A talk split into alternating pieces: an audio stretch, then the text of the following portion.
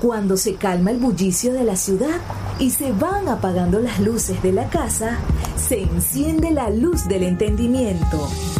Desde este momento comienza Puerto de Libros, Librería Radiofónica, programa que contiene todos sus elementos tipo A. Puede ser escuchado por niños, niñas y adolescentes sin la supervisión de padres, madres o representantes.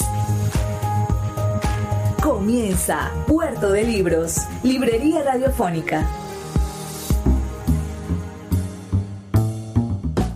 Bienvenidos a Puerto de Libros, Librería Radiofónica. Les habla Luis Peroso Cervantes, quien de lunes a viernes, de 9 a 10 de la noche, trae para ustedes este programa a través de la Red Nacional de Emisoras Radio Fe y Alegría.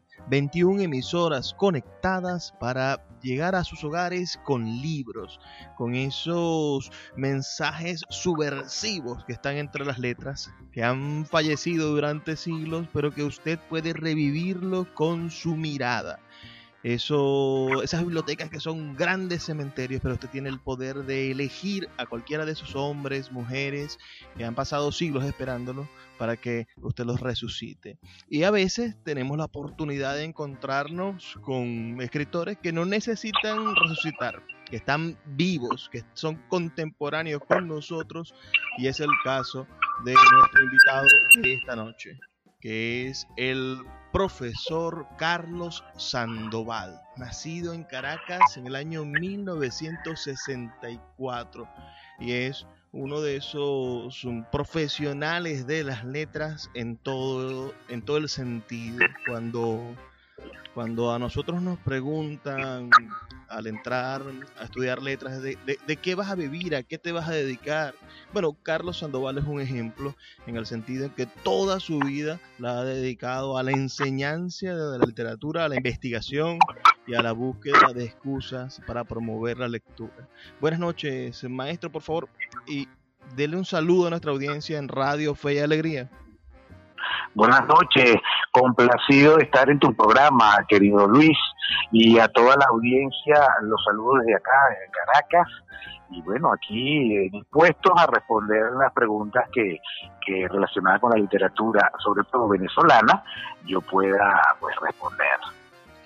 Profe, me gustaría comenzar por, por su infancia, si uno si, si, ahí siempre está el germen de lo que nosotros creemos, soñamos o deseamos que, suceda, ¿no?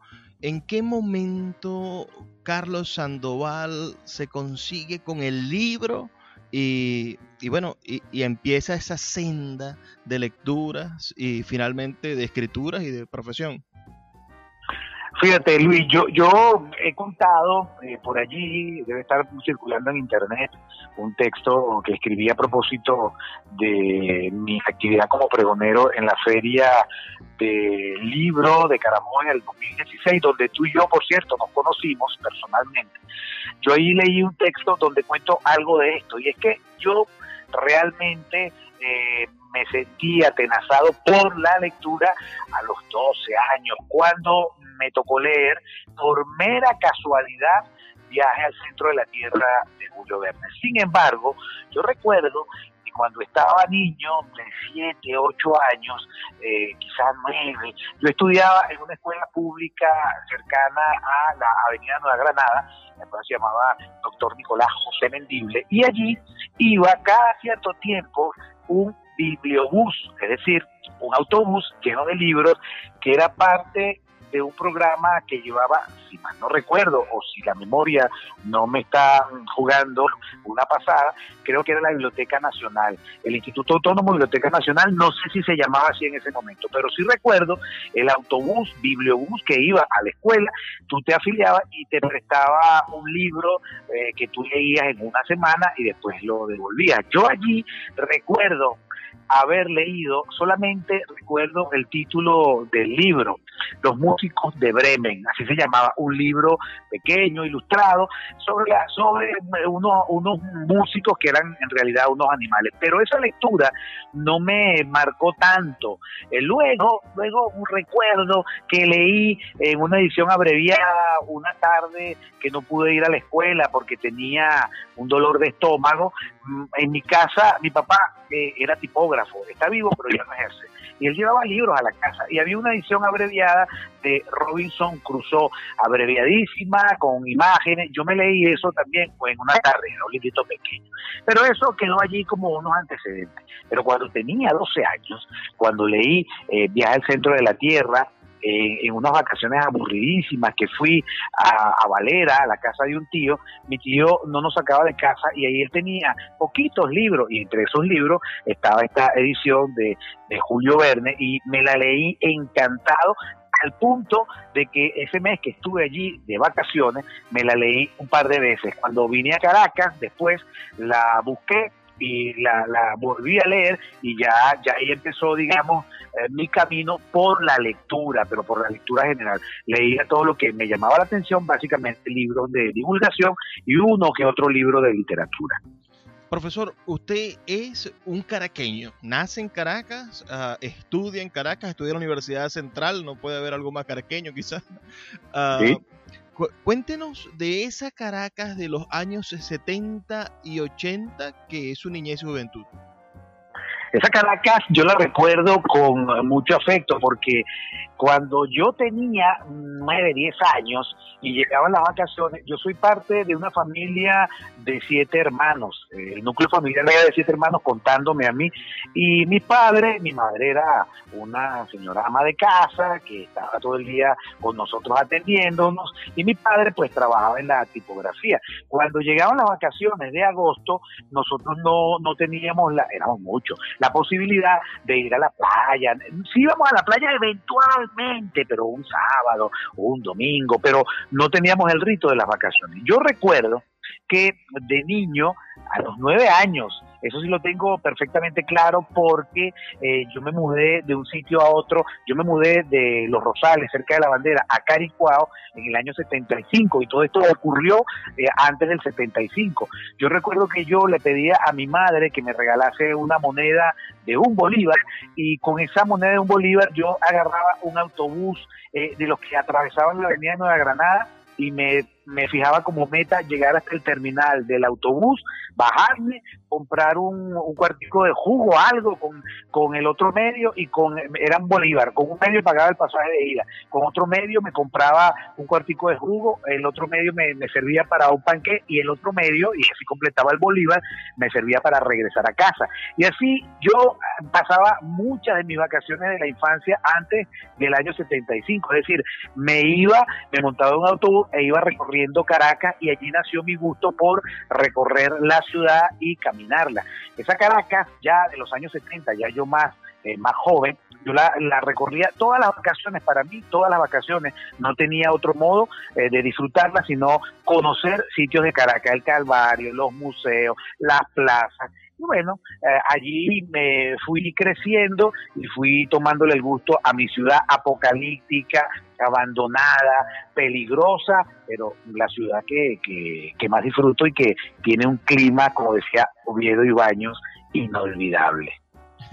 Cierta, ciertamente. Ahí comienza nuestra, nuestra mitología, ¿no? Con los, con los cronistas de Indias. Profe, me voy a, preguntarle por esa decisión. Estudiar letras en la UCB en los años 80 por qué y cómo se tomó la familia esa, esa decisión tan poco común.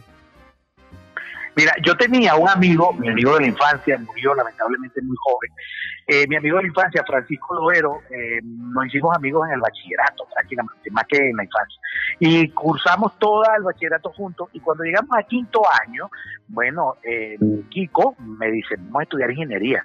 Pues vamos a estudiar ingeniería mecánica, pues. Y nos fuimos a estudiar ingeniería mecánica. Sin embargo, yo leía, yo leía libros de divulgación, este, leía muchos libros sobre la ciencia, la, yo me leí los dos tomos de Isaac Asimov, Introducción a la Ciencia, me leí Cosmos de Carl Sagan, me leía muchos libros de, de, esa tesitura, ¿no? De divulgación científica. Mi amigo me dice, vamos a estudiar ingeniería y yo me fui a estudiar ingeniería. Cuando yo estaba en quinto año, recuerdo que al liceo público donde yo estudiaba, el Francisco Fajardo de Caricuao, fue una empleada de eh, la OTSU, el CNU, a hablar de las posibilidades de, estudios superiores en Venezuela.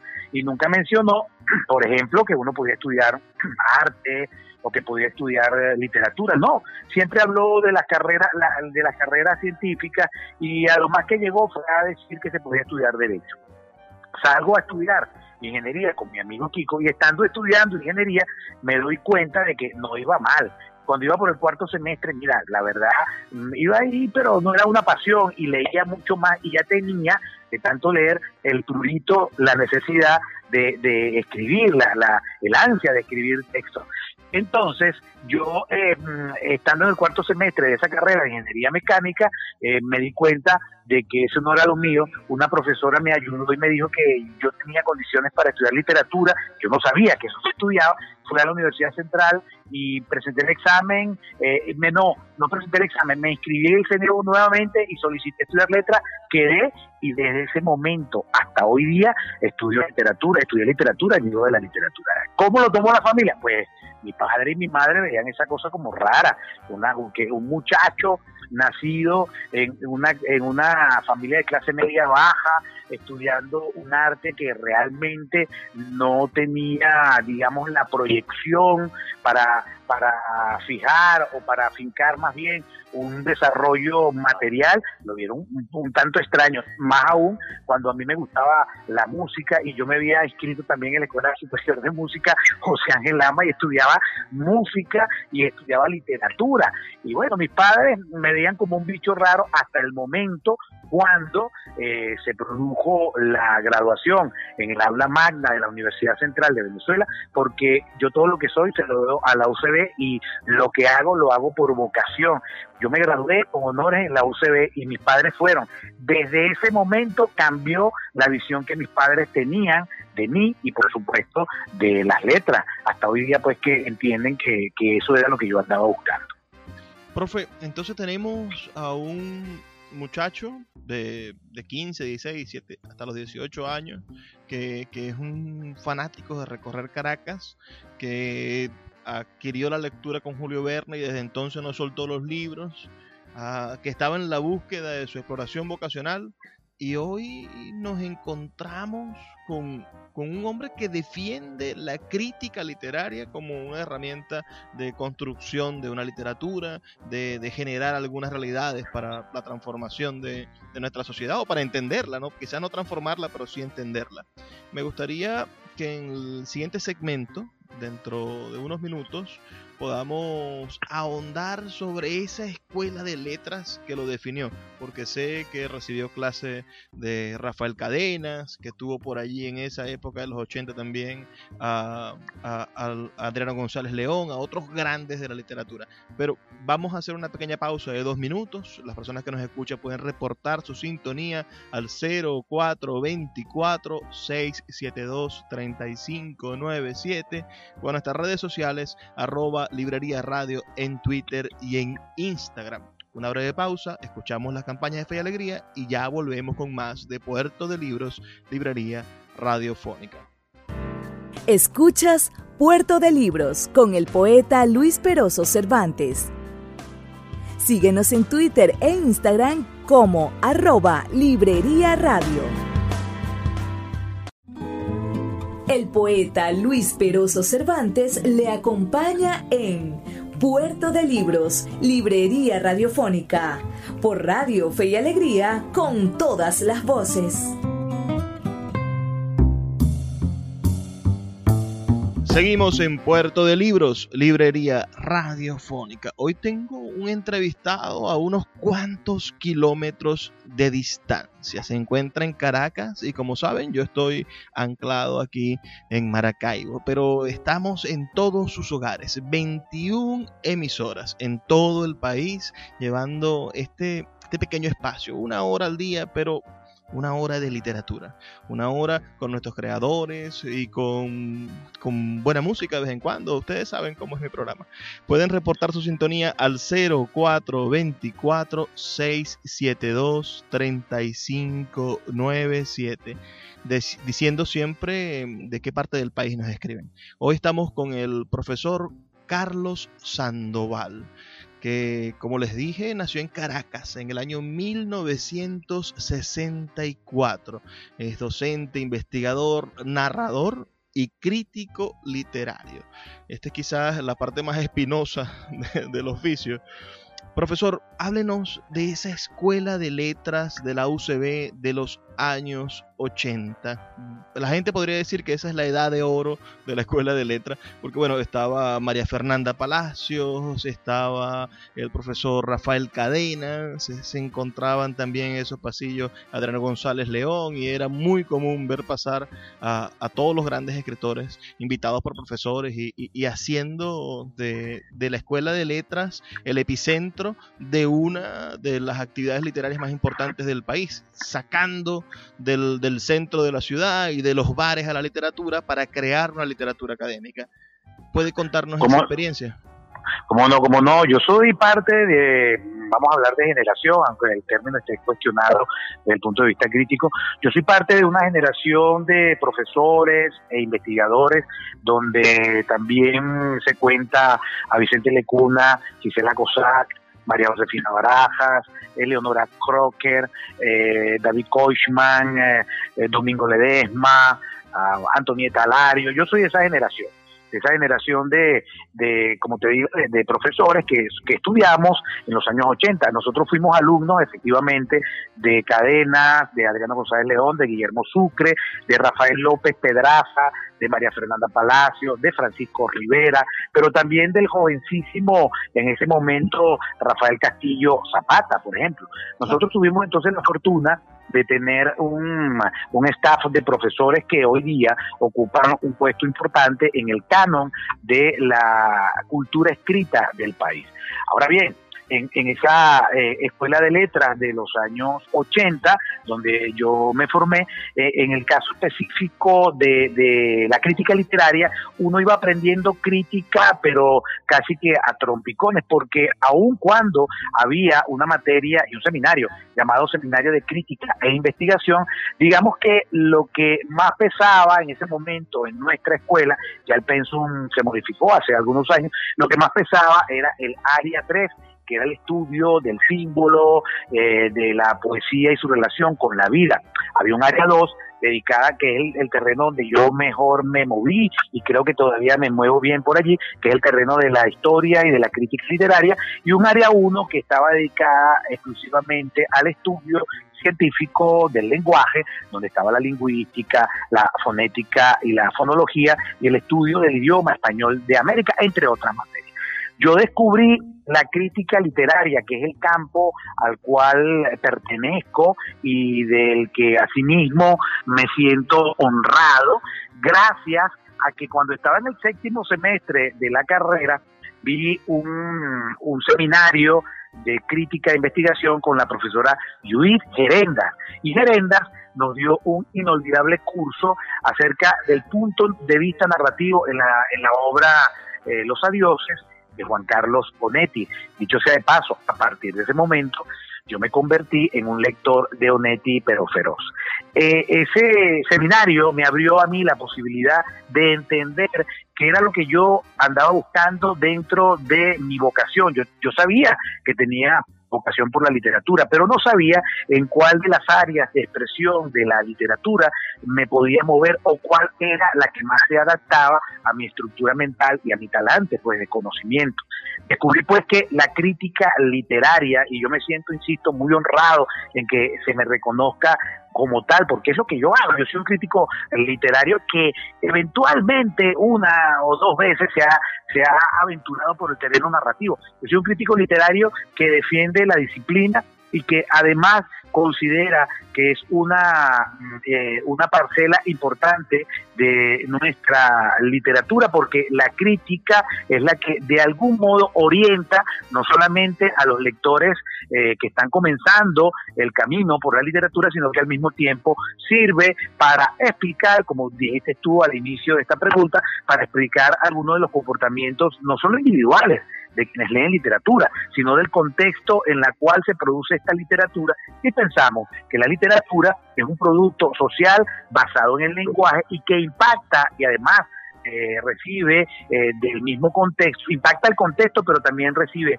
del contexto eh, algunas influencias que tratan simbólicamente de explicarnos como sociedad desde el punto de vista idiosincrásico y desde el punto de vista chico hasta metafísico. Entonces, eso es lo que yo hago, ver cómo la literatura venezolana y en particular la narrativa nos muestra a los venezolanos en este contexto tan problematizado y tan difícil que nos ha tocado vivir en estos tiempos.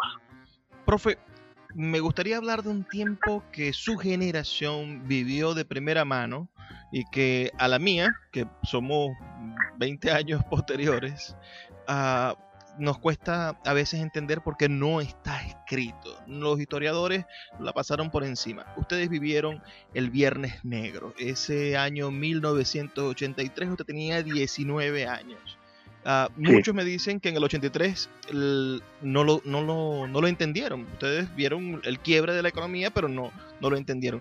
Uh, pero usted tuvo la oportunidad de mirar todo, toda su veintena de años, cómo, cómo se fue desarrollando del 83 al 89 el comienzo del apocalipsis. Cuéntenos esos síntomas. ¿Qué pudo usted darse cuenta que se empezó a descomponer en la sociedad venezolana? Bueno, fíjate, yo soy eh, parte de esa Venezuela que vivió la época justamente peyorativamente catalogada como la Gran Venezuela. Aunque, aun cuando yo era de una familia de clase media baja, yo tenía la posibilidad de comprar cosas en Margarita. Eh, mi hermana mi hermana mayor llegó a ir a Puerto Rico a comprar con bolívares venezolanos mercancías para luego venderla acá, cuando ella estaba bastante joven. Yo viví esa época eh, y por supuesto, esa época yo era un estudiante de bachillerato. En la, estamos hablando del primer periodo de gobierno de Carlos Andrés Pérez. ¿Qué ocurre? Que efectivamente, cuando se produce eh, el Viernes Negro, el 18 de febrero del 83, al principio nosotros no entendíamos nada. Te diré más, yo particularmente, que era un simple ratón de biblioteca, a, mí nunca me interesó realmente cuando era joven, no me preocupé mucho por la política, porque, porque uno vivía eh, enfrascado en sus cosas y haciendo las actividades que creía que tenía que hacer. En el caso mío, pues me interesaba estudiar y estaba viviendo eh, mis años juveniles y mis años de primera madurez. Pero recuerdo que el Viernes Negro se empezó a hablar del dólar, de la devaluación, pero eh, claro, el primer año del Viernes Negro, es decir, en el 83, eh, uno no vivía eso eh, de manera tan dramática. Eso se fue viendo, digamos, a los 3, 4, 5 años, cuando efectivamente la economía se vio impactada y comenzamos a vivir con varias precariedades. Escaseaba un producto, eh, la inflación eh, comenzaba a tornarse un problema, la plata no alcanzaba, ese tipo de, situaciones que hoy ni siquiera eh, son un tercio de lo que vivimos ahorita, ni siquiera. Pero bueno, ese, ese fenómeno del Viernes Negro marcó a, todo ese periodo, toda esa, toda esa década, porque allí empezamos a sufrir eh, efectivamente, a comenzar el deslizamiento de una Venezuela que había crecido económica, eh, intelectual e incluso que había permitido la movilidad social, aunque es muy feo hablar de uno mismo, yo soy producto de esa movilidad social, esa Venezuela fue quedando un poco atrás en virtud del mal manejo de la economía que nos comenzó a introducir en un panorama realmente problemático y que dio ya en los años 90 dio paso a lo que todos sabemos, la irrupción de unos militares que intentaron dar un golpe de Estado en el año 92 en el segundo periodo de Carlos Andrés Pérez. Pero efectivamente, de los 80 para acá, el país comenzó a entrar en una espiral de, decadencia que hoy día ha tocado un fondo que parece que tiene mucho más fondo y que no se ve aparentemente una salida inmediata, porque inmediata tampoco.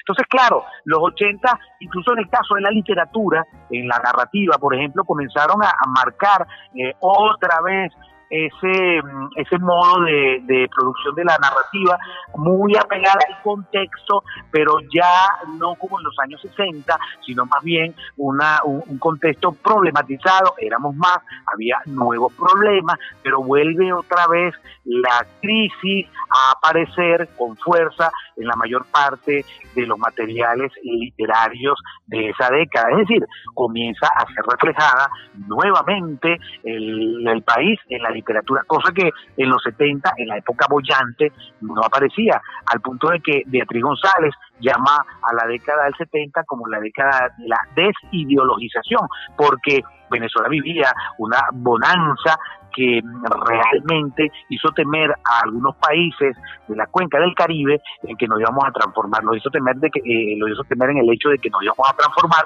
en una suerte de pequeña potencia en el norte de América del Sur, pero claro, ya sabemos qué ha ocurrido, ¿no?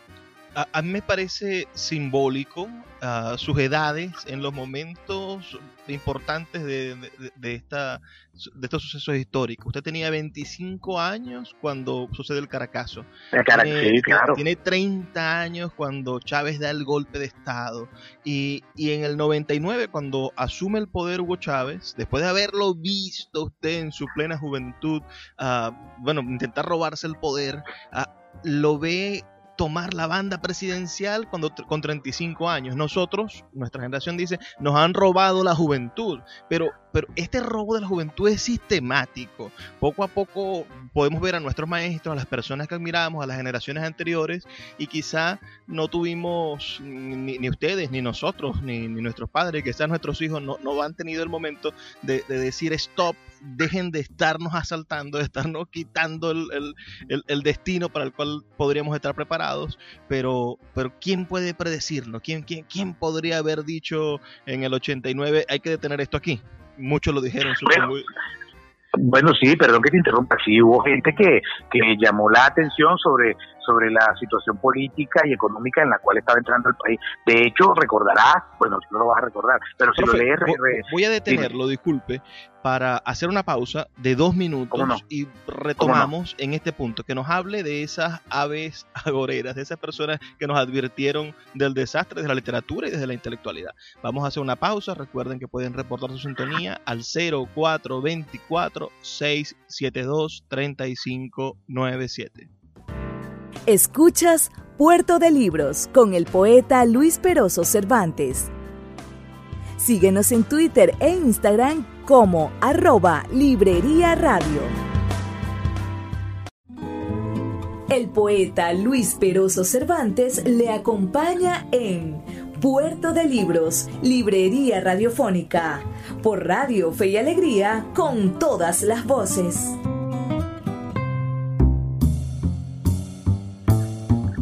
Seguimos en Puerto de Libros, Librería Radiofónica. Estoy con el profesor Carlos Sandoval, quien está preparando un taller llamado Narrativa Venezolana del siglo XXI. Estado de la cuestión es el subtítulo, pero antes de entrar en ese estado de la cuestión, vamos a, escuchar de, su voz esa, eh, eh, eh, esa historia de, de quiénes, quiénes levantaron la mano para decir, hey, un momento que nos están robando el futuro. Y, y usted que lo, que lo pudo leer, lo pudo ver, estuvo, estuvo en vivo en ese momento y, podemos dar este testimonio de, de, que hemos escrito y dicho mucho y que no se nos puede acusar de, que, de lo contrario. Efectivamente, te venía diciendo que, que en los años 80, luego del Viernes Negro, eh, y quizá antes, hubo gente desde el seno de los propios partidos políticos tradicionales, COPE, Acción Democrática, el más que, que vieron que Venezuela necesitaba un correctivo porque nos habíamos acostumbrado a la renta petrolera y a vivir de un modo bastante deportivo sin tener eh, deberes que cumplir, sino que más bien teníamos derechos porque fuimos eh, bendecidos, dirán algunos, con la riqueza petrolera. Había gente que se estaba preocupando, de hecho, el propio el propio estamento político de, creó una comisión, la Comisión para la Reforma del Estado, que buscaba, yo recuerdo eso, que buscaba eh, algunos correctivos, algunas propuestas que modificaran el rumbo económico y hasta el rumbo político del país, pero pero claro, eso se quedó en camarillas quizás académicas e intelectuales y, el país em, eh, que necesitaba correctivos urgentes continuó su debacle hasta que eh, aparece pues en, el panorama el, el, funesto golpe frustrado, el golpe de Estado frustrado del año 92. Pero si hubo gente que llamaba la atención, Cabruja, por ejemplo, eh, recuerdo yo en este momento. Eh, en el caso de la literatura, Luis Beltrán Guerrero, el ensayista caroreño, llegó a llamar la atención. Eh, me acuerdo que en las elecciones del 88 se publicaron muchos trabajos y unos de esos ensayos de él que él publicaba en la columna del Universal llamada Y que él ha recogido, bueno, se recogió durante mucho tiempo en algunos tomos, él allí llamaba la atención sobre lo que estaba ocurriendo. Y bueno, por supuesto, el, magisterio siempre de Urlar Pietri, como el factotum que señalaba los errores en los cuales el país eh, se estaba metiendo y además incidiendo y reincidiendo constantemente. Entonces, claro que hubo, claro que hubo eh, llamadas de atención, igual que hubo llamadas de atención en el contexto de la Venezuela del año 98, en el año preelectoral, cuando Chávez llega al poder, hubo gente que también eh, se preocupó y dijo que cuidado. Mira, recuerdo que hay un libro de Manuel Caballero publicado en abril del año 98 y que ha tenido otras reediciones que se llama Las crisis de la Venezuela contemporánea, donde él llamaba la atención señalando que, mm, eh, parafraseo, de algún modo este país estaba buscando un dictador para que pusiera orden en la casa. La gente quiere una dictadura, casi que lo decía en ese libro antes de las elecciones. Claro, un historiador que estaba acostumbrado a ver y a estudiar los fenómenos colectivos desde una mirada profesional. Entonces sí ha habido, sí hubo en el pasado, hay ahorita, hubo gente que eh, se preocupó por lo que estaba ocurriendo y llamó la atención, no quizá previendo eh, lo que iba a ocurrir exactamente, pero sí señalando que había unos entuertos y unos enredos y unos errores que si no se atendían iban a tener consecuencias insospechadas. Ah, hay un libro que todos los venezolanos deberían leer obligatoriamente en el, en el, bachillerato, pienso yo, y que nos hubiese ahorrado muchos problemas, que es Las Memorias de un venezolano en la decadencia, que, bueno, que narra la, los problemas ciudadanos morales de Venezuela en la dictadura de Gómez. Y, bueno, ya, ya, y, y, desde Castro, ¿no? ¿Cuál cree usted que es eh, ese nuevo, e, ese nuevo Pocaterra? ¿Quién está escribiendo las crónicas del venezolano en la decadencia del siglo XXI? Bueno, eh, la situación actual si se compara con la época de Bocaterra que estuvo en, en las eh, en los calabozos del régimen de Gómez eh, ha variado. Claro, ahorita hay unos, unos, unos problemas realmente eh, graves relacionados con la libertad de expresión, relacionados con el modo como se administra el país. Ahora, yo te diría que no hay un solo escritor al cual se le pueda dar la categoría del, del punto de vista de esas memorias que escribió Pocaterra en el año, él la publicó primero en, en, en Colombia, en el año 29, no, en el año antes de que muriera Gómez antes de que muriera Gómez en el 35, creo que fue en el 27 o el 29. En fin, no hay un autor ahorita que tú digas, bueno, este está escribiendo las memorias de la Venezuela de la decadencia eh, de este momento. No, hay varios, es decir, Hay, hay escritores que, y fíjate que ese es uno de los de las materializaciones más importantes de este momento. Muchos escritores están escribiendo memorias, eh, recuentos de los días que van viviendo, no de la cuarentena, antes. La memoria, eh, los diarios se han puesto digamos, de moda o han, eh, han eh, servido como vehículo para ir transmitiendo eh, casi que al instante lo que nos va ocurriendo desde el punto de vista sociocultural y político. Entonces hay por allí ya testimonios que dan cuenta de lo que nos está ah, pasando. Eh, el diario, por ejemplo, de Victoria de Estefano, el diario de recientemente fallecido Armando Rojas Guardia, el diario de mm, Antonio López Ortega, el diario de Ricardo Ramírez Raquena. Es decir, podríamos decir que el diarismo, sacando de esto a, Alejandro Olivero, que es un diarista eh, contumaz en Venezuela, pero que hace otro tipo de diarios donde por supuesto aparece retratado el país, pero tiene muchos años eh, trajinando, eh, digamos, el formato y él, y él va por otro lado, pero también habla de estas cosas. O los diarios de Rafael Castillo Zapata. Todos esos diaristas están dando cuenta casi que, repito, al instante de las cosas que van ocurriendo. Ana Teresa Torres también publicó un diario hace poco. Entonces uno, uno se percata de que está, eh, está una generación de escritores o de escritores contemporáneos están dejando memoria de lo que está ocurriendo eh, en, en, clave diario, a veces de memoria también. Hay, hay mucha gente que está escribiendo incluso a veces que no son, digamos, profesionales de la escritura, sino que se ven impelidos a hacerlo porque eh, se han visto eh, afectados por esta eh, situación y han buscado a través de la escritura, de allí la proliferación de los talleres literarios y de talleres de, de autoficción, de, de memoria y todo eso. Bueno, hay gente que no siendo propiamente profesional de la escritura, se ha visto impelida por los acontecimientos a narrar a cosas que le están ocurriendo. Y por supuesto están los colegas periodistas que también vienen dando cuenta con entrevistas o reportajes de todo esto que hemos vivido en los últimos 20 años y que se ha eh, agudizado desde el punto de vista negativo, al menos en los últimos ocho, en los últimos ocho años más o menos. Bueno, quizá para, entrar en el, en el, tema de su curso, al cual vamos a dedicar los últimos, este, lo que queda este segmento y el próximo, uh, me gustaría, ah, primero el título, ¿no? Narrativa venezolana del siglo XXI.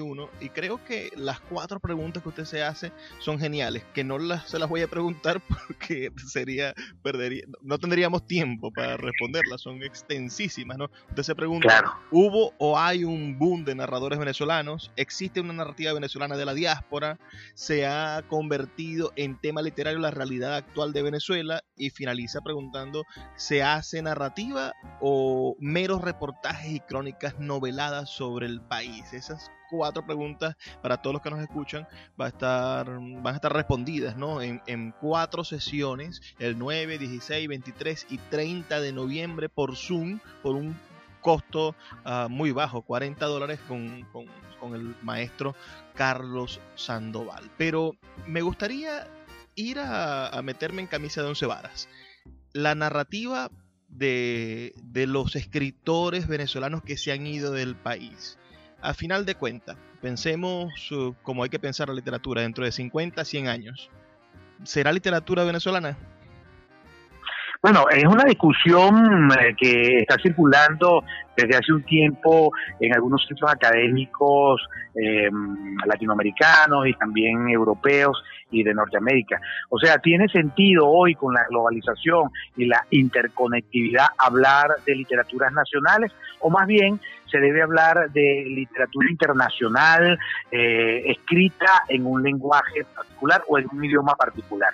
Yo creo, sin embargo, que eh, de aquí a 50 años forzosamente vamos a tener eh, que seguir hablando de algunos eh, de algunas manifestaciones nacionales porque todavía nosotros operamos de ese modo. Es verdad que los autores venezolanos que han abandonado el país y que pertenecen muchos de ellos a la última promoción de escritores surgidos digamos en los últimos 20 años ya hay allí eh, si tomamos eh, eh, la, el esquema que utilizaba Ortega de 25 años, ya allí va a haber casi que dos generaciones de escritores que se mezclan con los que venían de otros eh, momentos históricos o de otros momentos temporales, se mezclan y estos autores están escribiendo eh, afuera del país en algunas regiones de América Latina o en Europa o en cualquier eh, rincón del planeta, pero claro, cargados del imaginario venezolano porque se formaron en el país, muchos de ellos hicieron toda su carrera, bien sea en literatura o en cualquier otra profesión en Venezuela, algunos se fueron ya con posgrados y todo ello, y eso, eso marca, eso marca un modo de ser marca un imaginario, marca un gesto simbólico que aunque tú no quieras, por fuerza, porque toda literatura depende también de su contexto, toda literatura es el reflejo de ese momento, eso va, va a marcarlos a ellos, a estos escritores que están fuera, y aunque se vayan alejando paulatinamente por la cotidianidad que los atenaza en los países donde hoy, la ciudad donde hoy viven, igual eh, ellos van a estar eh, marcados por el, esquema o por la, el peso de lo nacional venezolano. Yo creo entonces, haciendo una apuesta aquí eh, imaginaria, de aquí a 50 años, cuando se estudie este periodo, se va a hablar de una literatura venezolana que eh, por urgencia de los fenómenos que le tocó vivir desde el punto de vista político, desde el punto de vista económico, desde el punto de vista eh, cultural y desde el punto de vista moral, porque nos está pasando eh, un hecho dolorosísimo y es que no hay, lo ha dicho mucha gente, no hay un tejido ya social respetuoso o atento al cumplimiento de algunas normas mínimas de convivencia ciudadana. Bueno, cuando se estudie este lapso se va a hablar de una literatura venezolana que se manifestó eh, urgentemente, repito, atendiendo lo que estaba ocurriendo y que creía, muchos creían que utilizando quizá la narrativa eso podría eh, eh, teñir o crear el efecto en algunos lectores de buscar una posible solución en campos ya no específicamente literarios. ¿Qué quiero decir con esto? Bueno, que quizá la narrativa, pensarían algunos, estoy hablando de lo que pensaría en 50 años eh, después. esos pensadores 50 años más adelante pensarán que muchos escritores de este momento quizá eh, utilizaban la narrativa, y aquí introduzco un asunto polémico, quizá utilizaban la narrativa como se utilizó en el siglo XIX, buena parte de ella, como una manera de expresar eh, una sociedad que estaba atravesando una debacle en varios ámbitos de lo civilizado. Así lo veo yo. Bueno, profe, vamos a hacer la, última pausa de este programa. A ustedes que nos están escuchando, si les interesa este tema, pueden seguir al profesor en Twitter, en Facebook y enviarnos sus comentarios al 0424 672 3597 o a nuestras redes sociales arroba librería radio en Twitter y en Instagram. Síguenos en arroba librería radio. El poeta Luis Peroso Cervantes le acompaña en Puerto de Libros, Librería Radiofónica, por Radio Fe y Alegría, con todas las voces.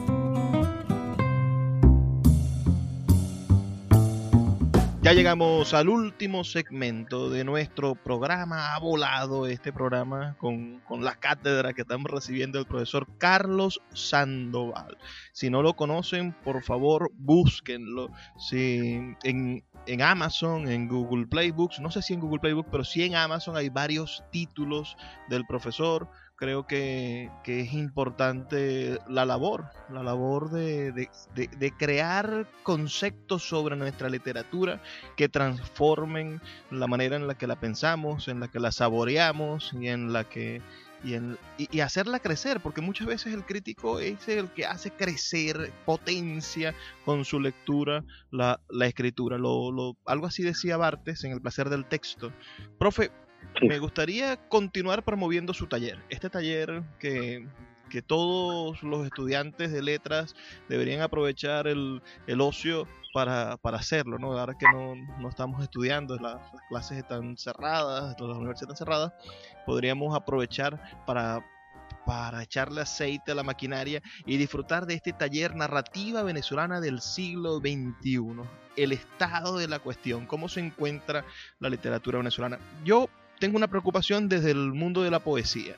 Ciertamente, a pesar de, ejercer como editor y tener que leer bastante narrativa de la que llega para, ser editada, mi, pasión y mis búsquedas críticas están en torno a la poesía yo veo la diferencia, la distancia que existe entre el sentimiento poético de los poetas que se han ido al exilio, cuyo tema fundamentalmente eh, eh, siempre es el exilio porque es lo que más arde, ah, no, no, en todos los casos, pero en la mayoría de los casos, y los que están aquí que, que, hablan de, bueno, de esa interioridad, de ese incilio, de, de, de búsqueda sosegada de sobrevivencia, pero hay una tercera voz que yo siempre me he preocupado por intentar leer, que es la poesía que escriben los poetas chavistas, que hay de 20 y 30 años, mi edad, ah, escribiendo y son revolucionarios y, tienen a Marx en la cabeza y una versión desde la poesía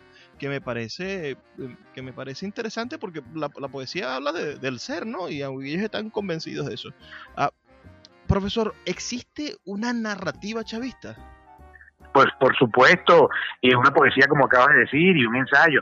Lo que ha ocurrido en este contexto tan polarizado es que algunos colegas que se dedican al mundo de la investigación o a la crítica literaria eh, han sido atrapados por esta misma dinámica de la polarización y cuando hacen exámenes sobre algunos de los géneros literarios que se producen en el país, no se mojan, eh, quiero decir, no se atreven, no sé si por razones, insisto, políticas o ideológicas, no se atreven a eh, trabajar los textos que tienen una parcialidad eh, política e ideológica identificada con lo que se llama el chavismo o el madurismo o como se le quiera eh, catalogar a esto que se llama la revolución eh, bolivariana del siglo XXI. Claro que lo hay. Hay una narrativa que ha publicado el Estado eh, en el Perú de la Habana, en Monte Editores, en la Casa de las Letras, en, en, la, en todas las instancias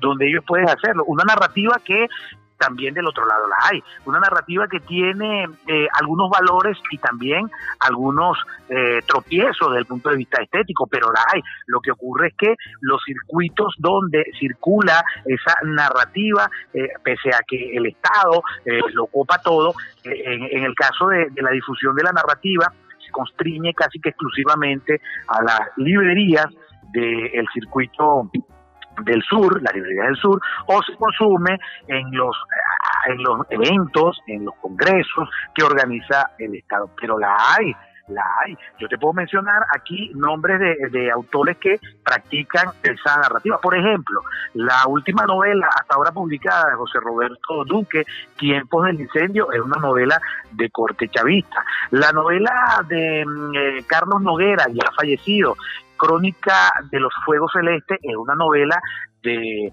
eh, digamos, de, eh, mm, promoción de la vuelta de Chávez al poder luego del golpe de Estado del 2002. Eh, la narrativa, cierta narrativa de Luis Laya, que escribe cuentos y novelas, está también marcada por eh, eh, un sentimiento de carácter chavista. Si hasta el propio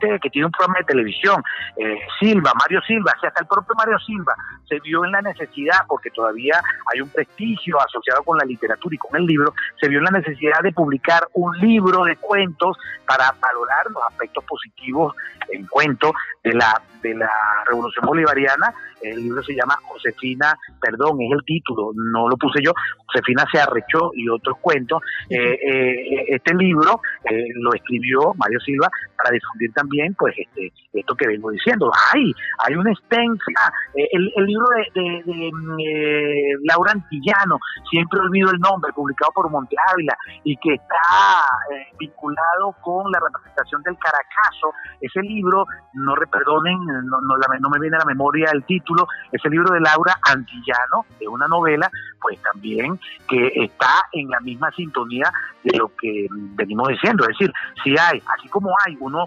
perfectamente puede identificar una narrativa que se ha producido en el país eh, desde las editoriales privadas algunas transnacionales que ya no están en el país y que difundían una posición política declaradamente antigubernamental, así como la hay. Uno reconoce a esos autores perfectamente porque los canales de promoción y difusión eh, son más potentes o penetraron más, así también hay una narrativa que, vinculada con el chavismo, pues defiende su parcialidad política. Eso es natural. En una dinámica tan polarizada como esta, es natural que pase además.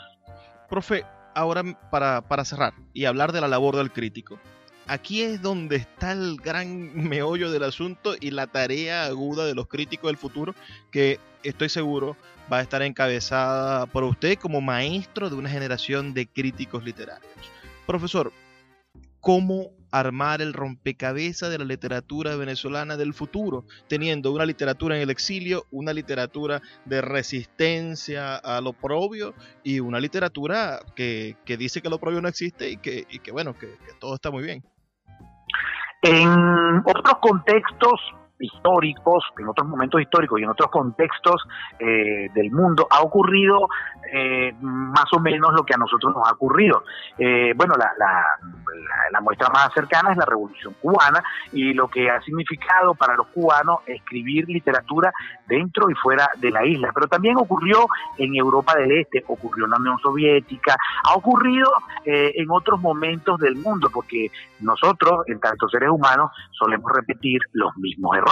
Entonces yo creo que eh, en el caso nuestro particular de la literatura venezolana, bueno, cuando nos corresponda eh, hablar de esos asuntos, si somos objetivos, si somos profesionales, si tenemos las herramientas para ello, porque nos formamos como críticos literarios, vamos a saber darle una interpretación, no la única, es una interpretación basada en una hipótesis de lectura que uno como crítico literario toma y sobre esa base pues postula una valoración.